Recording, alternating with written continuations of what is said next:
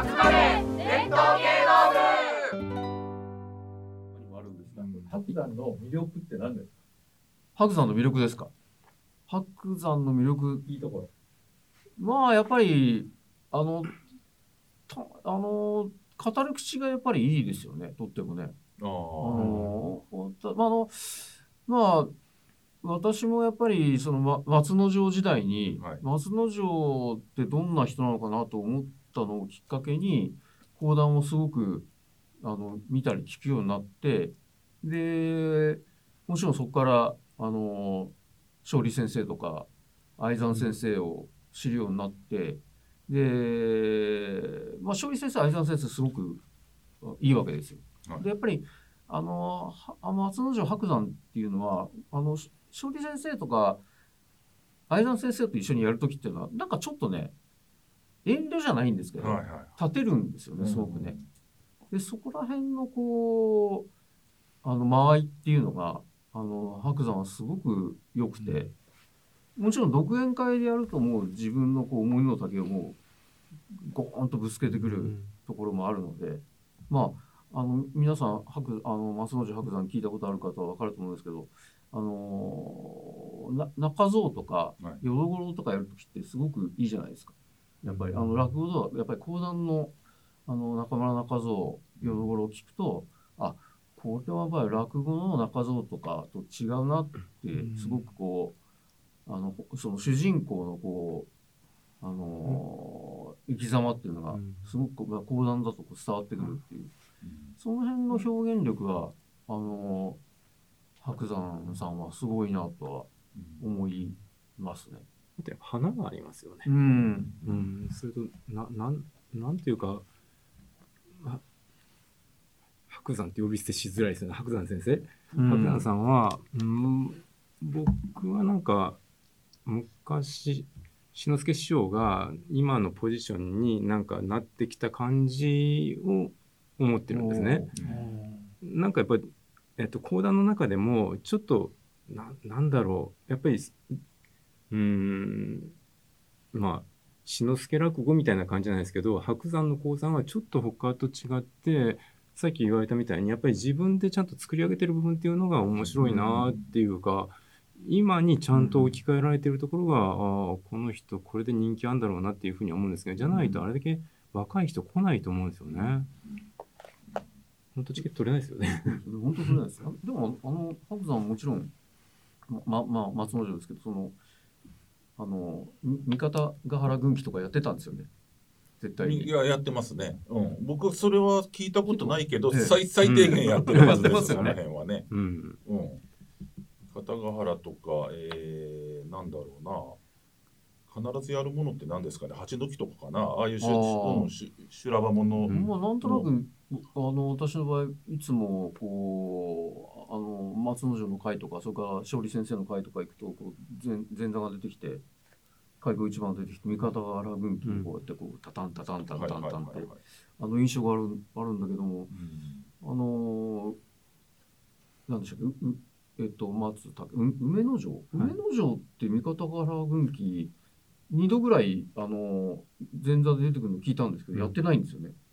それは、うんあの白さんの指導なんですかね？いや。それはでも練習はしてるはずですね、してるはずですか。うん、だからその時のネタのチョイスだと思いあ、ますけど。うん。でもおっしゃるように講釈の最初に出てくる人とかはやってほしいですね。うん。観客の反応あるなし別にしてやってほしいな。なんかあの空気作るじゃないですか？三方ヶ原軍記って、うん。こうやってタタンタタンタタンタンタンで。家元好きでしたよね。そうでしたねあーそうだうん、あーでもねそれで今の話で思い出したけど彼が今まだやってんのかな？あのクラブハウスっていう iPhone とかで聴ける自分のコンテンツみたいなやつがあって、それ聞いてたらなんか今日はちょっとお稽古しますっつってその梅替えっていう話があるんですよ。ね源平合戦のやつなんだけどでそれはなんかその時言ってたのはだからもう合戦のやつだからもうなんていうのかもうめちゃくちゃ古典的なやつなんですよ。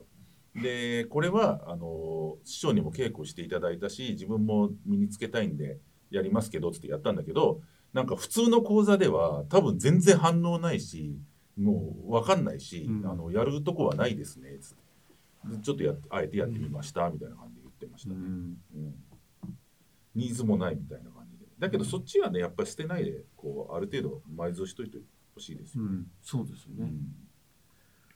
うんまあだからやっぱりまあハックさんは本当にチケットを取れないあの講談師ですいけど。やでも結構びっくりしますよねあのこの間なんか日経ホールの会があるっつってなんか告知見たからえよしじゃあちょっとに角山でも行ってみっかと思って、なんか11時ぐらいにアクセスしたら全然え完売でいや。いやほなんかそこまで勢いあると思ってなくてあそうなんだと思っそうなんですよ。あの、そう、この間、その日経ホールの会で、うんその前が、確か、あの、白山プラスっていう、はいはいはい、あの、はいイーノホールの会があるんですけど、日経は10時その場で押したけど取れなかったですえ本当ですか？うもう全然。えそんなに？えだって白山プラスもそうです。いやそんなに早いんだ、うんっていうかその場で押して取れなくてうん。でももうえっとね20分後ぐらいに転売されてました。本当ですか、転売ですか？転売されてます。いやだって本当にひどいなと思うひどいな。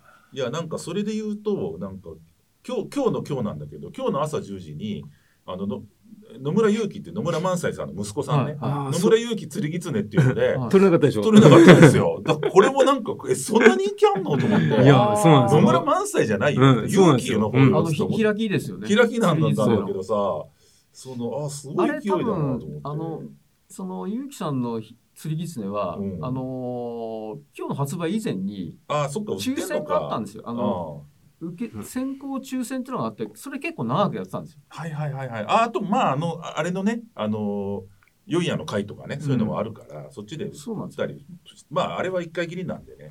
あ、そうか、釣り狐そうですよね。開きが一回だけですよね。うん。あ一回っていうかさだからなんていうの？そもそもあでも条件一緒か500席ぐらいだもんね国立でやるんだから、うん。うん。あそっか日経の10時で買えない。買えない。すごいな。買えないです。おーやっぱり今どの回は人気なんだ本当に白山チケット取れないですよ。取れないですね。で、その、白いやでもこの間僕明治座で勝利アグリ白山っていう会行ったんですよ。ああ、それ全然普通に買いました。買いました。買いました、ううん、席も選んであれ買ったしもでも、結構取れなかったですよ。え本当、僕はちょっとその日用事があったんで、あの、取ろうとしなかったんですけど、うん、もう、あの、一番最初に売り切れてました。あそうですか、ええ。あじゃあ僕はたまたま買えたのかな、うん。なんかね面い。白いなと思うのはやっぱりブランディングってなんか大事っていうか、うん。あのね。そこでお客さん動かされるなと思ったのはその明治座の白山アグリはあのあれだ勝利っていうのは、僕は全然普通に買えたんですよ明治座のやつで、いやサイトでね。で歌舞伎座でやる勝利白山は、はいあれ瞬殺だったんですよ。僕買いましたけど僕歌舞伎界入ってるんで、うんあーあそれいいですね。したらうん。いそれ一等なんですよねそうですそうです。だからあれあれもう瞬間的に一等席全部なくなってるからもう多分多分もう一般ではもう無理ですよね。ね般では取れないですよ、うん。でだけそれでねそのでもい僕に言わせればめ歌舞伎座の会だって一席ずつなわけよ、うん。予告出てるから荒川十大となんだっけあの向こう入りか、うん。安兵衛の向こう入りやるからあと対談ってなってるから明治座の会と大して変わんないじゃんと思うんですよ。僕に言わせると。ああ、まあ、た確かに。うん、だけど歌舞伎座でやったらすげえみたいな雰囲気が出るわけですよ。うんそうそう、だから、あの、荒川十代は、うん。尾上松緑が、あの、10月歌舞伎でやるんですよね。やるっていう、それもありますよね。うん。ん。いやだからああいうやっぱりこうブランド感っていうかねうん。面白いなと思ってうん。キャパのとかの問題じゃなくてさ、そう、でもやっぱり歌舞伎座で、座はまあ、この後、うんどなたか話すかもしれないですけど、その歌舞伎座で落語をやった人ってそんないないじゃないですか。まあそうですね。でうん。も、もう、あの、白山、松之丞白山は、あの、まあ、勝利先生と一緒ですけど、あの、この段階で、あ、もうやれちゃうんだなっていうのって結構、あれはだから白山さんは別にこの後た極端に言えば毎年やったってできると思うんですよ。うん。小朝師匠なんて結構何度もやってたしね。うん。ただは彼が偉いなと思うのは今回のやるあの勝利さんとの親子会っていうのは、勝利さんの花道なんですよ。そうですああ、そうか。人間国宝にもなり、30記念でもあそうだ、り、30だ。うん、あとまあ言ってしまうと勝利先生はお元気なうちにやっとかないと、うんじゃないですか。そうですね。だからそれを彼が事実上彼がセッティングして、ああそうか、やそれ素晴らしいですね。うん、それは偉いなと思います。だからやっぱり、あのー白山のやっぱりいいところは、講談のこれからを考えて、うんすごく自分が、うんはいはいあのーそのためにできることは何かっていうのを一生懸命やってるような。それは感じ気がしますね感じます。すごいな本当すごいなあそこ成金のあの人たちはすごいなと思うんですよ。うんはい。あのそれはなんかそういう引っ張り方とかも自分だけじゃなくて周りも一緒に持っていくことするのが面白いですよああ、そうねで。すね。確かに。うんはい。あの、まあ、松之丞白山は、あの、いろいろ話そうと思うと、また山ほどあるんですが、一旦ここで